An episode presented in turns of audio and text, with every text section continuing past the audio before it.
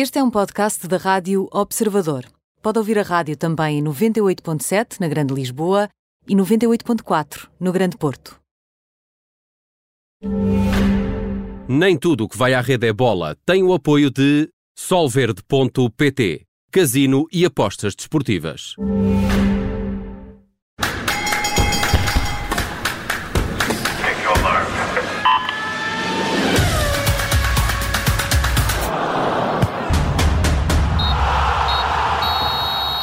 Bem-vindo ao Nem Tudo o que vai à Rede é Bola, hoje com Bruno Roseiro, Mariana Fernandes e também comigo, Aníbal Rebelo. Ora, neste programa vamos estar à conversa com o Tonel, antigo jogador do Sporting, eh, onde também jogou uh, Abel Ferreira, foram colegas de equipa. Vamos falar do, do derby de hoje entre Benfica e Sporting e da conquista da Taça Libertadores uh, do agora treinador português a treinar o, o Palmeiras. Bom, mas isso são é uma conversa que iremos ter na segunda parte. Antes de mais, vamos já para os temas do dia. Mariana Fernandes, começamos com a taça e com a Primeira Liga. Sim, a jornada da semana passada uh, da Primeira Liga ficou principalmente marcada pelo empate do Benfica na Luz com o Nacional, uh, que poderá também ter sido uh, o último jogo de Sérvia, por exemplo, que já não contou com Jorge Jesus no banco depois desse teste positivo do treinador do Benfica, teve o adjunto João de Deus a orientar a equipa. E a verdade é que esse empate do Benfica, aliado às vitórias do Futebol do Porto com o Farense e do Sporting com o Boa Vista no Bessa, acabaram por significar que os encarnados estejam agora a seis pontos da liderança e a dois dos Dragões no terceiro lugar. Uh, dias depois, na Taça de Portugal, no final, da, no final da semana passada, não houve espaço também para grandes surpresas. O Benfica eliminou o Belenenses Chade, marcou encontro nas meias finais com um incrível Estoril, que afastou o Marítimo depois de já ter eliminado o Rio Ave e o Boa Vista. Uh, e o Porto a derrotar o Gil Vicente e a saber que vai cruzar com o Sporting de Braga, que venceu Santa Clara uh, neste jogo dos quartos de final. O grande destaque desta jornada da Primeira Liga, desta jornada desta semana, é obviamente o derby desta noite, o Sporting Benfica em Alvalade, eh, que teve desde já duas grandes histórias de antecipação. Esse teste positivo de Jorge Jesus, que falhou o jogo com o Nacional e que também falhou o derby, e nesta primeira vez em que encontraria Ruben Amorim, jogador que também orientou, e o quinto cartão amarelo de João Palhinha contra o Boa Vista, com o Sporting a recorrer para o TAD, depois da resposta negativa do Conselho de Disciplina da Federação, sendo que o médio deve mesmo falhar o jogo desta noite. À margem de tudo isto, e ainda antes do derby, o Porto recebe o Rio Ave no Dragão, sendo que em caso de vitória e de empate em Alvalade, por exemplo, pode mesmo ser o grande vencedor desta jornada, ficando a dois pontos uh, da liderança do Sporting e com quatro de vantagem sobre o Benfica. E Bruno Roseiro, ora, falamos agora aqui de um outro tema que marcou muito a atualidade este fim de semana. Falamos do contrato de Messi, são muitos milhões uh, para um só jogador e deixa aqui uh, antever as dificuldades que o Barcelona está a atravessar nesta altura com estes milhões todos. Sim, é, apresentado com algum exagero à mistura, porque o El Mundo dizia que era, era a capa que iria abalar uh, o mundo uh, e para quem não liga uh, muito ao futebol não abalou praticamente nada, mas de facto é, é um grande exclusivo e que passa pelo contrato que foi assinado entre o Messi e o Barcelona, portanto o presidente Bartomeu na altura em 2017 e que prova também o desespero que ele já sentia naquela altura em ter de renovar com o Messi a qualquer custo uh, também uh, para atravessar uma fase mais uh, conturbada. em resumo, e além do prémio de assinatura de quase 100 milhões de euros e dos mais de 100 milhões de euros pagos por época, existem também várias cláusulas por, por objetivos, existe também a parte dos direitos de imagem, o bolo total ascende a 555 milhões de euros. Portanto, basicamente isto é a melhor maneira de resumir aquele contrato. Posteriormente, eh, já se sabe que o Messi eh, vai processar o El Mundo, vai também processar as pessoas que tinham acesso ao contrato, e eram três ou quatro, portanto, estamos a falar de Bartomeu, o antigo presidente, o Oscar Grau, que era eh, na altura vice-presidente, e o atual presidente da Comissão de Gestão. Sabe-se também que o Barcelona pretende agir judicialmente por solidariedade, neste caso, ao jogador, mas aqui parece-me que é interessante colocar três questões questões. Primeira, Uh, o leak desta informação, portanto, o facto de o contrato de Messi ter ido parar uh, ao El Mundo, uh, parece sobretudo uma vingança por tudo aquilo que está a acontecer desde o início da época e que levou o clube a eleições e levou inclusivamente Bartomeu a pedir demissão. Um segundo ponto que tem a ver com uma tentativa que me parece óbvia de justificar o buraco financeiro enorme que coloca o Barcelona à beira da bancarrota, quase que apagando a má gestão que houve, o dinheiro sem retorno em contratações. Eu lembro, por exemplo, o Dembélé, os 135 milhões que custou e aquilo que, em termos desportivos, já deu. O Coutinho, que entretanto já passou uh, pelo Bayern e que também não teve rendimento nenhum e custou 100 milhões de euros. E, em paralelo, uma incapacidade óbvia que sempre houve para equilibrar a massa salarial, uh, porque não é por Messi custar tanto que o, o plantel tem obrigatoriamente de custar os 400 milhões, mais ou menos, que nesta altura custa. E depois um terceiro ponto, para mim é o mais importante, que é 555 milhões, é um custo ou é um investimento? E a capa do Olé, portanto, assumindo também um bocadinho as dores do Messi uh, e respondendo à capa do El Mundo, hoje explica uh, os verdadeiros números. Fala em 755 jogos, 650 golos e 260 assistências.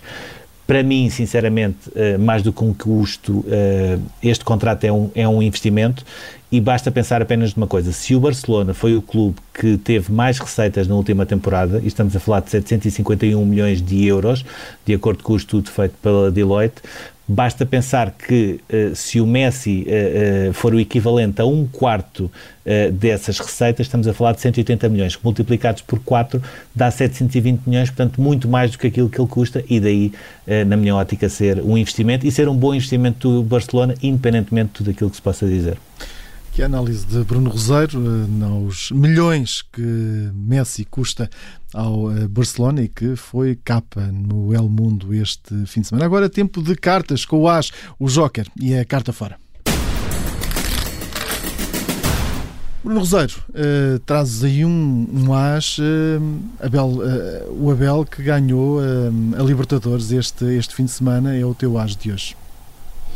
Sim, isto é, isto é basicamente um baralho completo, apesar de não ter tido uh, um terço da atenção que Jorge Jesus teve exatamente nas mesmas condições e com um plantel muito melhor do que o plantel que o Abel nesta altura uh, tinha no Palmeiras. Um, a final da, da Libertadores, e, e sendo uh, honesto, para mim foi das mais desinteressantes que eu me recordo dos últimos uh, anos. Portanto, comparar esta final com aquilo que foi o Boca River ou com aquilo que foi o Flamengo River, uh, não tem mesmo nada a ver. Foi decidida em período de descontos também com um gol do Breno, que foi a única contratação que o Abel fez e que estava na Série B, na, no Juventude, e que acabou por entrar para o lugar do, do, da grande figura, além do Rony e do Luís Adriano do Palmeiras, que é o Gabriel Menino, uh, que foi uma, uma substituição que na altura causou até alguma surpresa, mas que na verdade acabou por fazer a diferença uh, no jogo uh, e acaba por ser a coroação do Palmeiras que volta a ser campeão sul-americano depois da conquista em 99 com o Scolari e de um projeto que o Abel conseguiu fazer em três meses e que eu vou resumir em quatro pontos que explicam bem o mérito que o Abel teve nesta conquista. Um primeiro ponto que foi Uh, a maneira como ele chegou ao Brasil, ele esteve uma semana depois de ter sido contactado pela primeira vez, ainda como treinador do PAOC, a estudar toda a história do Palmeiras e a estudar também as características dos jogadores uh, que iria encontrar, e isso fez diferença mal ele chegou a São Paulo, até em termos de comunicação social. Um segundo ponto que foi tomar a opção uh, que foi transmitida ao clube de viver no centro de, de treinos e não procurar uma moradia em São Paulo, como é habitual nos treinadores, o que fez também com com que se criasse não só uma maior proximidade com os jogadores, mas também que permitisse eh, que ele mudasse algumas rotinas, quase europeizando esta equipa do Palmeiras, nomeadamente quando ele chamou os capitães e depois todo o plantel, uh, perguntando uh, e fazendo ver que os treinos teriam de passar para uh, a parte da manhã, apesar de eles gostarem de dormir até mais tarde, porque a densidade competitiva obrigava a que se aproveitasse esse tempo e os treinos de manhã eram muito importantes e assim aconteceu e eles perceberam. Um terceiro ponto que foi superar a altura novembro-dezembro, em que o próprio Abel, um dos adjuntos, e praticamente toda a equipa ficou infectada com Covid-19 e, e, o Palmeiras foi conseguindo, através de grupos de WhatsApp que, que tinha entre Abel e jogadores, onde falavam de, de coisas mais pessoais, de treinos, de esquemas táticos, etc., mas também através da utilização de drones, que foi assim que o Abel muitas vezes foi comandando os treinos, estava no quarto, havia alguém que comandava um drone e ele conseguia ver por cima uh, como é que estavam os treinos e conseguia fazer logo as suas indicações. Uh, e depois um quarto ponto que tem a ver com a, o sentimento de família, como muitas vezes ouvimos uh, nesta final, que ele conseguiu criar na, na, no Palmeiras. E uma atenção especial para a parte mental da equipa e não foi por acaso que a psicóloga uh, que trabalha no Palmeiras teve muito mais uh, em foco nesta última semana porque conseguiu e teve esse mérito, esse trabalho mental, baixar a ansiedade da equipa que fisicamente também não estava bem e a cabeça muitas vezes uh, também dita uh, aquilo que as pernas conseguem não fazer uh, e no final acabou coroado tudo isto com a conquista de Libertadores, que é um prémio mais do que justo para o trabalho do Abel. Vamos falar também sobre hum, esta conquista já na segunda parte. Agora, Mariana Fernandes, tu trazes-nos um outro as também a falar português, André Silva, mas hum, esse não esteve no banco até porque marcou golos. Sim, exatamente. Marcou mais dois golos na vitória do Eintracht Frankfurt contra o Hertha de Berlim e já leva 16 em 18 jogos na Bundesliga esta temporada, o que significa que já só está atrás de Lewandowski, que tem 24 e que ultrapassou uh, nesta lista de melhores marcadores na Alemanha. Além disso, já igualou o melhor registro pessoal, que remontava à temporada 2016-2017, quando ainda estava no Porto e quando marcou 16 golos na Primeira Liga, sendo que só estamos uh, no início de fevereiro, portanto que ainda tem uh, alguns meses pela frente para engrossar este registro, esta melhor marca da carreira. O Eintracht está nesta altura no quarto lugar da Bundesliga, portanto em zona de apuramento para a Liga dos Campeões, sendo que na época passada acabou o ano em nono, graças principalmente a uma recuperação já no período da retoma, depois da paragem devido à pandemia, e já muito graças também a um início de um momento muito positivo de André Silva. O Eintracht foi para esta paragem uh, uh, devido à pandemia numa fase muito complicada, tanto em termos de resultados como na classificação, estava mesmo ali uh, à beira de lutar pela permanência na Bundesliga, e a verdade é que fez uma retoma depois bastante bem conseguida, bastante sólida e acabou por ficar neste nono lugar que mascarou uh, ali as dificuldades uh, no início de 2020. A verdade é que André Silva atravessa um momento muito positivo e arranca claramente para o europeu, parece cada vez mais o nome certo na convocatória de Fernando Santos. E agora vamos aos vossos jokers. Mariana, falamos agora de Filipe Albuquerque. Ele fez aqui uma promessa, ou pelo menos um desejo, neste programa e cumpriu este fim de semana. Sim, exatamente. Ele foi nosso convidado aqui no programa. Tinha dito que o objetivo era voltar a ganhar as 24 horas de Daytona. Ora, não desiludiu, repetiu a vitória naquela que é uma das maiores provas do desporto automóvel pela terceira vez, depois também já ter ganho em 2013 e 2018 e continua em 2021 uma sequência de conquistas assinaláveis, depois de em 2020 ter vencido o Europeu, o Mundial de Resistência na classe LPM2 e as 24 horas de Le Mans. Uh, na primeira reação à vitória, ele disse que tinha sido a corrida mais difícil da carreira, que queria então continuar em 2021 este percurso incrível que alcançou em 2020 e a verdade é que este par de anos, eh, também com Felipe Albuquerque, já é verdadeiramente histórico para o desporto motorizado em Portugal. Ora, além de Albuquerque, Miguel Oliveira venceu duas etapas do Mundial de MotoGP, como sabemos, subiu à equipa principal da KTM. António Félix da Costa foi campeão do mundo de Fórmula E.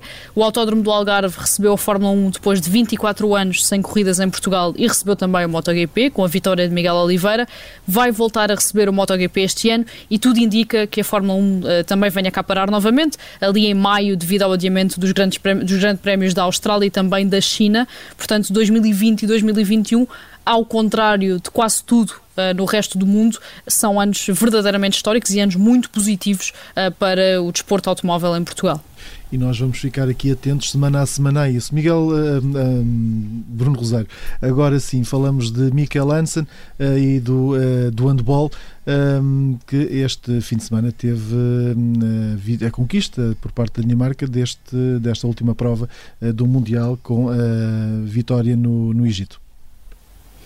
Foi, foi, outro Miguel, foi outro Miguel, agora o, o Miguel dinamarquês, uh, que conseguiu transformar uh, aquela que foi uma grande desilusão uh, da Dinamarca no último europeu, porque ficou logo na primeira fase, com uma, uma derrota com a Islândia e com um empate na Hungria, que fez com que não passasse à segunda fase, coisa que, por exemplo, Portugal conseguiu.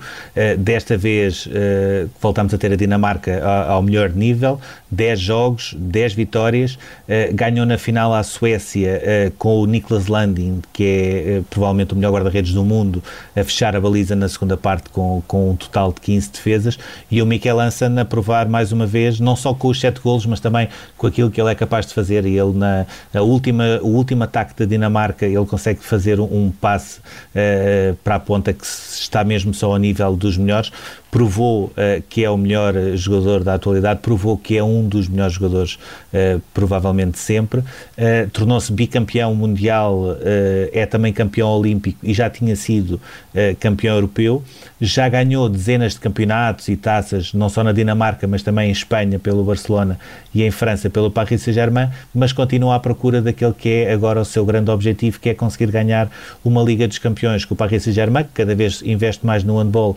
para, para conseguir esse objetivo, mas que tem falhado sucessivamente. Aliás, ainda agora em 2019-2020, uh, na Final Four disputada em dezembro, o Paris Saint-Germain era apontado como provavelmente o principal favorito, mas um surto de Covid que tirou duas, três unidades fundamentais à equipa acabou por fazer com que perdessem no Barcelona, com o Barcelona na meia final e, portanto, o Mikel Hansen continua à procura desse objetivo, que é o único que lhe falta na carreira. Carta fora agora, José Mourinho, Bruno Rosário, porquê? Uh, porque não? Uh, porque não? Porque posso-te apresentar uh, várias razões. hoje há uma em especial e também por ter ontem ter, ter estado a acompanhar o jogo com o Brighton.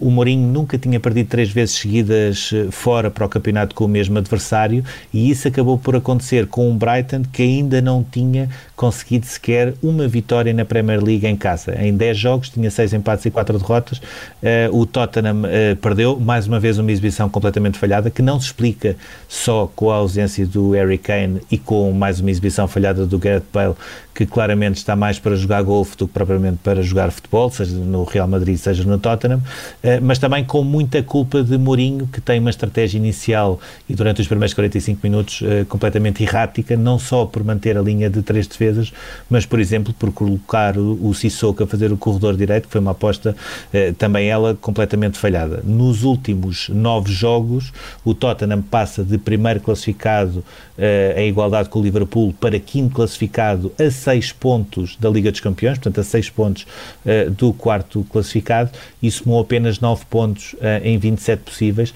É uma margem muito curta para quem tem, tinha tantas ambições uh, que nesta altura estão, começam a ficar muito condicionadas.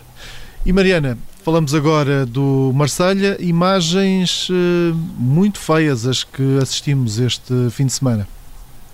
Sim, imagens de um clube em clara erupção. E no sábado, eh, essas imagens mostraram precisamente algumas centenas de ultras do clube que forçaram a entrada na Commanderie, o centro de treinos do Marselha, e lançaram vários objetos eh, pirotécnicos para dentro das instalações, sendo que o clube francês, em comunicado e em, eh, num comunicado de condenação a tudo o que aconteceu, fala ainda em roubos, em carros danificados e em prejuízos de centenas de milhares de euros.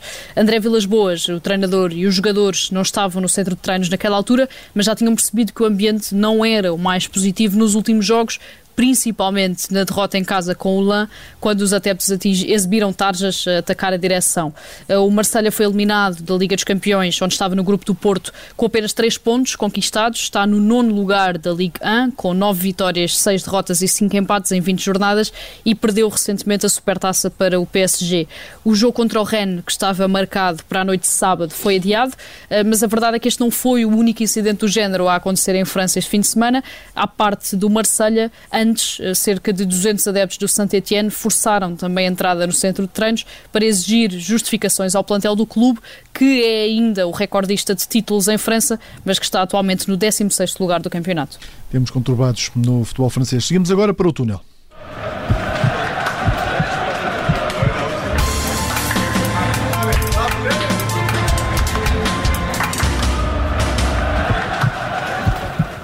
E Bruno Rosário, falamos agora uh, sobre o negócio de Paulinho. Sai ou não sai? Uh, sim, vamos, vamos acelerar isto tudo, até porque temos muita coisa para fazer e logo à noite há, há o jogo do Porto e, do, e o Derby também. Uh, em relação ao Sporting, Paulinho vai ser reforço do Sporting, o negócio vai ser feito uh, por cerca de 12 milhões de euros, mais a cedência a título definitivo do Borja, mais a cedência por empréstimo do Sporar. Uh, nesta altura, a única coisa que está a aprender no negócio é perceber se os montantes financeiros, o que é que vai ser valor fixo, o que é que vai ser valor variável. Mas, muito provavelmente, Paulinho, até antes do derby, será confirmado como reforço do Sporting. Sporting. Em paralelo, existe também a contratação surpresa do João Pereira, que era o terceiro elemento que ontem já se falava em Alvalade, que poderia reforçar a equipa e que está confirmado, está a caminho de Lisboa, vai fazer exames médicos e vai assinar contrato com o Sporting, apesar de haver Bruno Gaspar e Rafael Camacho ainda uh, no, no, no, plantel, não sendo opções e provavelmente até uh, o Sporting tenta encontrar uh, soluções no mercado para que possam sair. Uh, Mateus Reis, uh, do Rio Ave, também já está tudo acertado com o Rio Ave, vai ser apresentado uh, nas próximas horas como reforço do Sporting. Portanto, três reforços com um objetivo fundamental, garantir pelo menos um lugar entre os dois primeiros para ter entrada direta na Liga dos Campeões. É isto que justifica aquela que será, no caso de Paulinho, a, transferência, a maior transferência de sempre do Sporting. Em relação ao Benfica, não se prevê entradas, até porque o Rodrigo Pinho vai acabar a temporada no Marítimo. Nesta altura uh, está-se uh, sobretudo a olhar para as saídas. Serve, uh, ao contrário do que estava apontado, muito provavelmente vai ficar. Ferro já está no Valência por empréstimo. Todibo vai ser cedido pelo Barcelona ao Nice com uma cláusula de opção de 8,5 milhões de euros que poderá ascender a 15 milhões, ficando o Barcelona com 15% do passe. Em relação ao Futebol Clube do Porto, já está a pensar sobretudo na próxima temporada. Otávio e Marega vão sair a custo zero. PP do Grêmio, um extremo do Grêmio, já está acertado e por valores mais baixos do que aqueles que a equipa de Porto Alegre pedia, portanto, uh, uh, talvez até um pouco abaixo dos 15 milhões uh, de euros. há também agora a informação de que o Futebol Clube do Porto está interessado em Eustáquio, que está a ser um dos grandes destaques do campeonato ao serviço do Passos de Ferreira, mas ainda assim existem outros jogadores que estão em final de contrato e que estão na órbita do Futebol Clube do Porto para tentar fechar nas próximas semanas. Muito bem, está feito este mercado. Lembro que logo mais à meia-noite fecha o mercado nacional eh, de compra e venda de jogadores. Na segunda parte deste programa vamos estar também à conversa com o Tonel, antigo defesa do Sporting. Vamos falar sobre o derby, de logo mais eh, à noite, e também sobre Abel Ferreira. É já a seguir.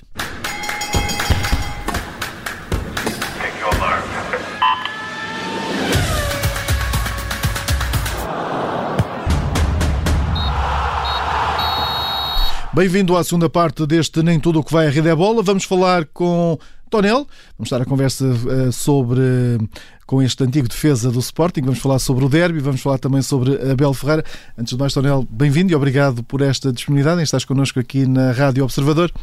Olá, boa tarde. Obrigado Ora, pelo convite. Esta semana ficou marcada pela vitória de, de Abel Ferreira na Taça dos Libertadores, pelo Palmeiras. Conseguiste, conseguias imaginar este sucesso eh, para este treinador que foi teu colega na, na defesa do, do, Sporting, ele que esteve, que está apenas há três meses no Brasil. É verdade. Uh, foi, foi uma ascensão uh, para um, uma competição que, que, tem uma visibilidade impressionante, é? a nível não só uh, tanto na América do Sul, mas a nível mundial. Portanto, é equivalente, como se sabe, às nossas Champions. Portanto, o Abel ter ganho essa competição, dizer que imaginava, não, não, não digo. Não digo porque é difícil imaginar. Agora percebi também, eh, quando jogava, e já o disse algumas vezes até antes desta final, percebi que o Abel, enquanto jogava, já se estava a preparar para um dia poder vir a ser treinador. Portanto, e, e era alguém em que eu achava que poderia vir a ter sucesso. Agora, nós sabemos que isto muitas vezes uh, há, há, treinadores com, com excelentes condições e que não conseguem atingir uh, alguns patamares mais elevados, que ficam-se pela base, não têm não têm uma pontinha de sorte ou alguém que os ajuda a subir, eh, isto às vezes faz diferença, eh, mas o, mas o Abel teve essa felicidade de ter a oportunidade e depois quando teve a oportunidade não, não falhou, não falhou porque, porque é muito competente. O, o Tonel tem também a curiosidade de, tal como o Abel, uh, o Ricardo, o Polgo e o Caneira, fazerem parte da, da defesa menos batida de sempre do Sporting no campeonato em 2006-2007. Sofreram 15 golos em 30 jogos. Uh, estamos a falar de cinco jogadores uh, que não só portanto, eram, eram defesas e constituíam esse bloco sólido, mas eram jogadores que procuravam sempre saber um pouco mais de futebol. Aquilo que eu lhe perguntava era, uh, recuando a esses tempos em que o Abel já era o professor para alguns, como alguns o chamavam, se já havia essa ideia também entre vocês de que o vosso futuro iria passar por uma carreira, uh, fosse de treinador, fosse de comentador, mas sempre uma coisa ligada ao futebol? Não, não, não, não, não perspectivávamos e não falávamos. Uh, tanto nesses 4, 5 não sabíamos o que o futuro nos ia dizer. Agora, referindo-me ao Abel, aí sim, era alguém que já nós achávamos, e eu particularmente achava, por ter uma convivência maior com ele, por sermos os dois do, do Norte, fazemos várias viagens juntos, por ficarmos nos estágios, ficávamos, portanto, ficávamos juntos no mesmo quarto, resolvemos uma, e pronto, desenvolvemos uma amizade normal e natural, mesmo com as famílias, eh, que é normal essa, essa aproximação, portanto, e eu já falava muito com ele e falávamos nesses aspectos do, do treino e situações que se passavam tanto em treino, em jogo, da gestão de um grupo, portanto, ele já aí já se tentava colocar na, na, portanto, na pele do treinador, punha-se, tentava-se colocar no lugar dele, tentar perceber porque, como é que ele ia resolver os problemas, se, se tinha feito bem, mal, portanto era alguém que já, que já olhava para esse aspecto enquanto jogava. Agora, dizer que, que já perspectivava que o Abel aos 42 anos fosse ganhar uma Libertadores, sinceramente não, não, não perspectivava. Agora que ia ser alguém que ia tentar ser alguém no mundo do futebol como treinador, isso aí eu tinha, tinha a certeza.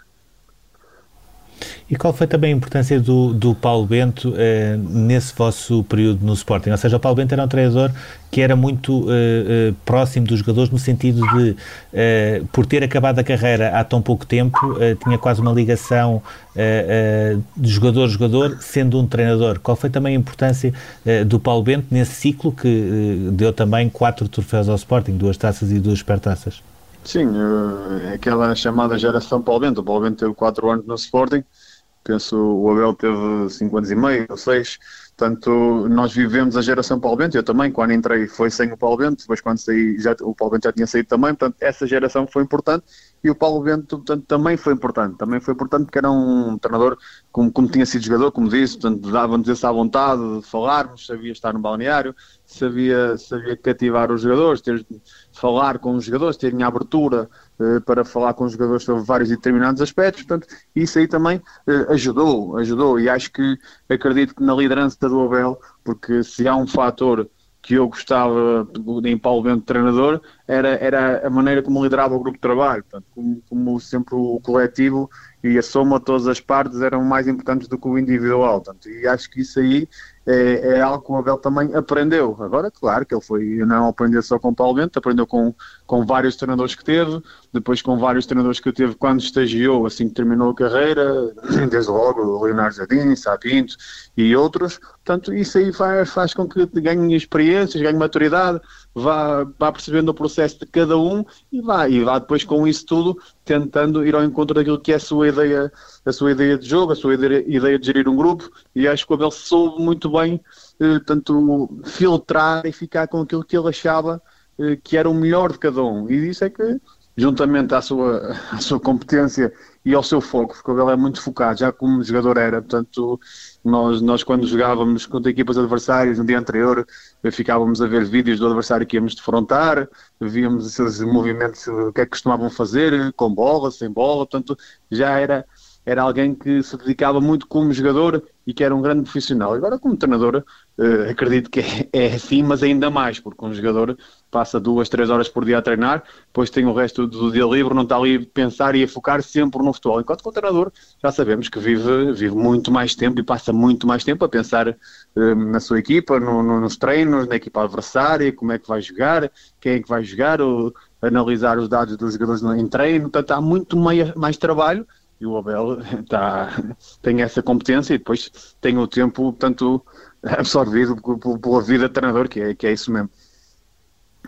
Foi, eh, perguntava-lhe aqui também eh, duas coisas, uma sobre o Abel, se foi mantendo contacto com ele depois de ele ter assumido a carreira de treinador e sobre Sim. si, se prefere essa carreira que também chegou a começar ou a documentador, como tem feito agora e como estamos mais habituados a ouvi-lo nos últimos tempos.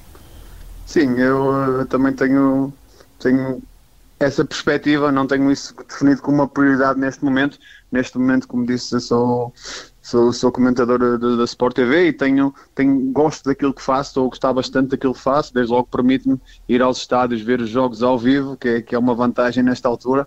Uh, e estou também a aprender com isso, estou a aprender, estou também, estou também a, a ter mais uma experiência fora de, do, do, do jogo, do retângulo do jogo, do relevado, e tu, tu, tu, tu uh, todos os dias, cada, cada jogo que faço, portanto, tento sacar, sacar o melhor, tento ver as, as experiências de cada um e, e, quem sabe um dia também, se, se, vou ter uma oportunidade, não vivo obcecado com isso, como é óbvio, não, felizmente não vivo obcecado com isso, mas quem sabe um dia também poderei ter uma oportunidade e, e ingressar no, no, mundo do futebol como, como treinador num nível, num nível mais, mais profissional. O, vou, vou, fazer aqui uma pergunta também comparando com o Abel. O Abel tinha muito hábito na, num período curto em que foi uh, comentador, portanto, antes de começar a agarrar em Sim. equipas e antes de ser campeão nos Júniores uh, do Sporting, já enquanto treinador, uh, tinha muito hábito de, quando acabava, quando acabava de fazer um comentário, falar, fosse com jornalistas, fosse com pessoas próximas que ouviam o que é que ele dizia, logo para saber o que é que ele podia melhorar, o que é que ele podia ter dito, o que é que ele podia não ter dito. O Tonel também tem essa preocupação de saber sempre o que é que as pessoas achavam acharam para ir tentando sempre melhorar, seja como comentador, seja como treinador, seja como futebolista, como também foi? Sim, isso, isso faz um bocadinho parte de, daquilo que é o, o viver as experiências, o acumular experiências e depois sacar delas o melhor possível. Ouvir a opinião das pessoas é importante, até para depois tem que haver o, o, tal filtro, não é? Porque se falas com 10 ou 15 pessoas sobre determinado assunto, vão dar opiniões diferentes e tu depois tens que filtrar e tentar perceber o, qual é a tua opinião e se bate certo com aquilo que ouviste. Portanto, isto tudo faz parte da experiência, o saber, o saber uh, filtrar aquilo que nos dizem. Portanto, eu também tenho alguma curiosidade muitas vezes em perceber determinadas coisas e, e, e tento, e tento, tento explorar também essa parte, não é? Tento melhorar tento melhorar, mas uh, nesta fase em que estou uh, como, como comentador e não penso nisto tanto num, num, curto prazo, poder ser treinador num curto prazo, não tenho, não tenho essa ideia, até porque por causa desta situação do, do Covid, eu acho que hoje em dia é muito mais complicado ser treinador e não é só mais complicado, é, é, não é tão, não dá tanto prazer a um treinador, uh, tanto jogar, como é óbvio, jogar sem público, jogar nestas condições, eu acho que o futebol hoje em dia está a sobreviver e não, não, tanto, não há tanto prazer tanto da parte dos jogadores como dos treinadores. Agora os jogadores são profissionais, os treinadores são profissionais, há que fazer a indústria, eh, não pode parar, como, como já disse, várias vezes, mas que o prazer de estar no jogo não é a mesma coisa do que como era no, antes desta, desta pandemia, assim, há cerca de, de, um ano atrás. Portanto, não, acho que não é uma, uma fase ideal para, para se avançar, o prazer não, não é o mesmo, mas de qualquer das formas eu continuo a ter o, o prazer de ir aos estádios, de comentar jogos, de ver jogos, isso aí nesta altura é isso que, que, que estou focado e, e, que me interessa fazer. E como disse há pouco, quem sabe um dia, agora não, não faço plano, seja daqui a um ano ou dois ou três ou quatro, não sei, pode, pode até nem passar por aí, mas, mas é uma possibilidade que eu, que eu coloco, que eu coloco, claro.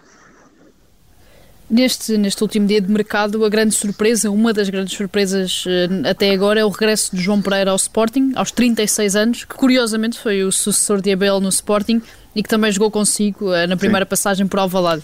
É uma surpresa, conseguia imaginar que aos 36 anos João Pereira ainda pudesse voltar ao Sporting? É, são coisas que o futebol é fértil, portanto, muitas vezes acontecem estas surpresas. O João Pereira, quando saiu, deixou uma boa marca em Alvalade, chegou inclusive a falar-se há pouco tempo, penso que há 3, 4 meses atrás, a possibilidade de João Pereira vir a ser treinador também eh, numa equipa de formação, seja no seu 23 ou outro, penso que essa, houve essa possibilidade, pelo menos foi, foi falada, portanto o regresso de João Pereira ao Sporting acontece e eu não sei até, eh, que o João Pereira tem 36 anos, não é? nesta altura vem, vem para, a equipa, mas quem sabe o futuro também não podem estar a preparar alguém que, um dia mais tarde pode vir a ser alguém importante no, no mundo do, do, do, treino, como treinador, mas nesta altura ainda vem como jogador, portanto, e há que olhar para ele como jogador e, e como jogador, acho que aos 36 anos portanto já não está no auge da sua carreira, como é óbvio. Agora sabe que tem ali concorrência no seu lugar, que está a um nível excelente, que é o Porro, né? o Porro tem, tem se exibido a um nível muito bom, não só com gols, agora importantíssimos, no, seja no Bessa, seja na final da Taça da Liga, mas com uma exibição interessante em todas as ações, não só no plano ofensivo, mas também defensivo, portanto está, está muito bem na equipa do Sporting, portanto vai ter alguma dificuldade João Pereira em chegar e ser uma mais-valia, isso é óbvio, parece-me óbvio, agora é alguém com uma experiência muito grande, muito grande e que vem ajudar o grupo, vai ser mais um do grupo que vem, que vem trazer essa maior experiência que acumulou em toda a sua carreira e que pode ajudar a equipa do Sporting a lutar pelos objetivos. E por falar, por falar nesses objetivos, eh, hoje à noite, no meio desta, desta, deste último dia do mercado de transferências que pode também, ou deve trazer eh, Paulinho até Alvalade, há um derby e há um Sporting na liderança do campeonato e com seis pontos de vantagem em relação ao Benfica, que era algo que não é habitual acontecer. Pergunto-lhe uh, se o Sporting hoje uh, conseguir ganhar o derby e perante este último dia do mercado de transferências, ficando a faltar 18 uh, jornadas para o final, é obrigatório a partir daí assumir-se como candidato ao título? mas às vezes é, pergunto o que é assumir-se como candidato? É, é o Ruben Amorim dizer que é candidato? Portanto, eu acho que o Sporting, por aquilo que já mostrou até agora, é candidato ao título. É, é, tem fortes condições de ser um candidato ao título, como tem mais duas ou até três, como é o caso do Braga. Portanto, já um bocadinho mais atrás do Braga, mas Sporting e Benfica continuam a ser fortes candidatos ao título. O Sporting, a questão é que este ano vai ser candidato ao título até ao fim. Portanto, eu acho que vai ser candidato ao título até a última jornada, ou até às últimas jornadas, e depois logo se verá. Mas normalmente o que é que vinha acontecendo nestes últimos anos é que o Sporting chegava a dezembro, janeiro e já não era um sério candidato ao título. Já tinha uma distância pontual grande para o primeiro e para o segundo, já estava a 7, 8, 10 pontos, portanto, e já praticamente que acabava essa candidatura ao título. Eu acho que este ano vamos ter um Sporting até ao fim. Agora, é difícil dizer, este jogo é importante, é, é importante porque poder deixar um rival a 9 pontos de diferença caso o Sporting vença, portanto, não quer dizer que com isto o arrumo de vez, porque depois deste jogo ainda ficam a faltar 57 pontos em disputa. Portanto, e ter 9 pontos de vantagem quando há 57 pontos em disputa é bom, mas não é decisivo. Portanto, e depois ainda temos que contar que há o Porto também, não é? que está bem e que, e que está a 4 pontos. Portanto, o campeonato ainda vai continuar. Agora, uma vitória do Sporting coloca o Benfica num, numa maior dificuldade. Maior dificuldade, com 9 pontos de diferença, ainda com um rival pelo meio que é o Porto fica muito mais difícil para o Benfica. Agora o Sporting vai continuar o seu trajeto, mesmo o Sporting não ganhando hoje e até tendo a hipótese de perder, não é por isso que vai continuar em primeiro. Vai continuar em primeiro e continua a ser um candidato que eu acredito que vão ser três equipas. O Braga tem mais dificuldade em corrê-lo, mas eh, não, não pela exibição, porque o Braga é uma excelente equipa, mas porque são três que estão à sua frente. Se fosse uma, agora três equipas, acho difícil as três tanto fraquejarem. Portanto, é mais difícil o Braga ser um candidato mas não deixa de ser uma grande equipa. Atenção, agora acredito que vão ser três equipas constantes a lutar até, até ao final, independentemente do, do, do resultado que der hoje entre, entre Sporting e Benfica. O Tonelson vem ao Alvalade de 2005 a 2010 e jogou sempre com muita regularidade naquele período eh, de quatro anos seguidos em que o Sporting ficou em segundo lugar atrás do Porto e à frente do Benfica. Uh, houve ali anos em que a, a, a margem eh, de vantagem do Porto foi mesmo muito curta. Perguntava-lhe o que é que faltou nessa altura ao Sporting para chegar ao título. Olha, às vezes faltou. Acho que houve um ano principalmente que faltou. Faltou. Olha, é difícil. Houve um lance que fomos, foi muito falado na altura, um lance que sofremos num gol com o Passo Ferreira em casa, que nos, nos, fez perder pontos que podíamos, com esses pontos conquistávamos nesse jogo. Houve um, um má juízo. Olha, faltou o VAR. Se calhar, se tivéssemos tido o VAR, se calhar tínhamos sido campeões nesse ano. Foi muito pouca a diferença. Eh, mas olha que, que, que diz, na altura foi, foi a decisão, mas foi esse ano, foi realmente um ano em que tivemos muito perto de ser campeão, mas não conseguimos, não conseguimos, o Porto foi mais forte, acabou por, eh, por ser campeão, agora esse houve um ano que realmente tivemos muito perto, já nos outros, eh, já, já, já maior dificuldade, já maior dificuldade, eh, mas o Sporting não é campeão, não, é só há, esses anos, portanto, o Sporting já não é campeão há, há 18 anos, portanto isso aí é difícil. Este primeiro título que o Sporting conseguir, seja este ano, seja quando for, é, é sempre complicado, é difícil. Agora eh, há, há que tentar, há que tentar, e o Sporting vai ser sempre clube grande, independentemente de ser campeão este ano, ou para outro, ou para outro, ou de não ser campeão, vai ser sempre um clube grande pela história que tem. Agora é preciso também tentar conquistar títulos, sendo esse o mais importante, porque vai conquistando uma, umas taças de Portugal, umas taças da Liga, mas o maior, como é óbvio, aquele que, que dá a maior visibilidade e traz mais vantagens ao clube, é o título campeão nacional, não é? O, Tonel também, uh, neste caso, jogou contra uh, o Ruben Amorim uh, por várias vezes. Perguntava-lhe se, se, o Ruben Amorim, não tendo partilhado balneário com ele, mas também era daqueles jogadores que, por ser tão polivalente e por cumprir tantas posições no campo, como ele conseguia fazer, se também era daquele tipo de jogadores que se consegue perceber que mais tarde pode vir a dar treinador. É difícil, é difícil responder isso. Não. Acho que não, ninguém viu o Amorim nem por cima um adversário que não estava com ele diariamente no balneário como um futuro treinador. Isso, isso é, é, impossível prever isso.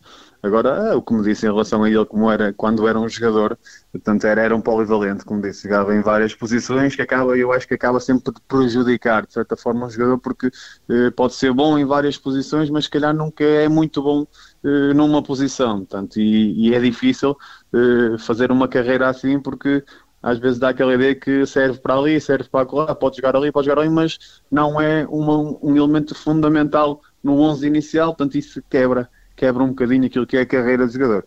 Agora, como treinador, tem que, tem que bater palmas e elogiar, porque realmente também de uma forma rápida, portanto estamos a falar que há cerca de um ano, um ano e pouco, como a Marinho ainda tinha pouca expressão naquilo que é o mundo dos treinadores, de uma forma eh, custou 10 milhões ao Sporting, que é, um, que é um valor na altura que foi, foi uma coisa um, um pouco falado e que não é normal, mas o que é certo é que está a, ter, está a fazer um excelente trabalho e nesta altura temos que, que, que, que, eu, que o dizer, que o dizer e sem qualquer dúvida que o Ruben Amorim é um grande treinador e, e acredito vai ser um grande treinador no futuro também.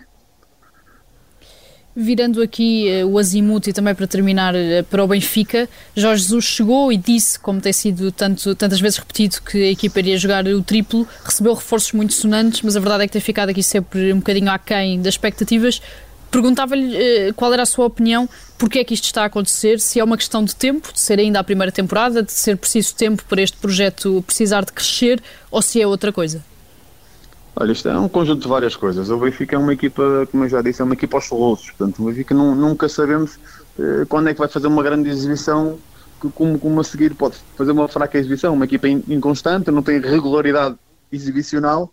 Portanto, por, eh, por variedíssimos fatores, não é só por um não é só pelo, pelo Jorge Jesus, e ele é o principal responsável, como, como, como, como, é óbvio, o responsável máximo de uma equipa é o seu treinador, para o bem e para o mal, e ele é o principal responsável. Se a equipa não está tão bem, Jorge Jesus é o principal responsável.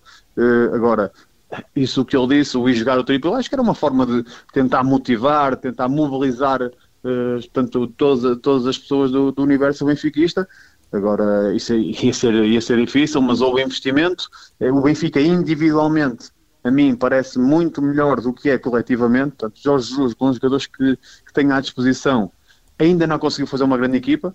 Uh, agora é isso, o, tempo, às vezes, estas coisas basta um, clique, um engate uh, e as coisas começarem a melhorar e uh, os níveis de confiança irem subindo. Agora o Benfica ainda não teve, ainda não teve esse clique, ainda não conseguiu, como disse há pouco, ter vários jogos de regularidade final tanto alta como eu disse, é uma equipa aos soluços e, e, estes casos também afetam, como é óbvio, a gente sabe o que é que aconteceu ao Benfica em termos de, de, de, casos de Covid nos últimos tempos, nas últimas semanas, e isto aqui condiciona muito, isto é um fator novo que temos no futebol, o que eu estranhei de início foi quando houve as contratações, já havia Covid, portanto já sabia que ia ser uma época atribulada devido ao Covid, que não havia, em princípio não ia haver público, portanto o estranho foi haver aquele investimento forte que o Benfica fez, mas fê-lo, a verdade é que fê-lo e, e devia, apesar de tudo, porque às vezes ouço, ouço Jorge Jesus a queixar-se que a equipa não, não foi experiente, faltou maturidade, quer dizer, mas se o Benfica, se faltou maturidade num plantel daqueles, eh, temos que olhar para as outras equipas mais pequenas, como é o caso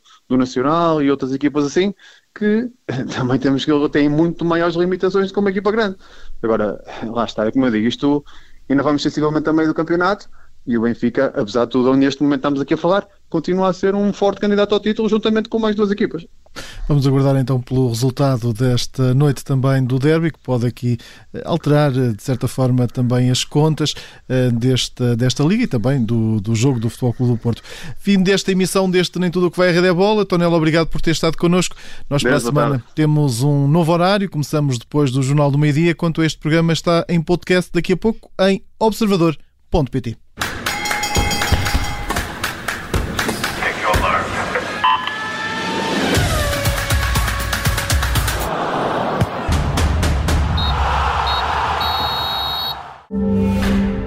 Nem tudo o que vai à rede é bola tem o apoio de solverde.pt, casino e apostas desportivas.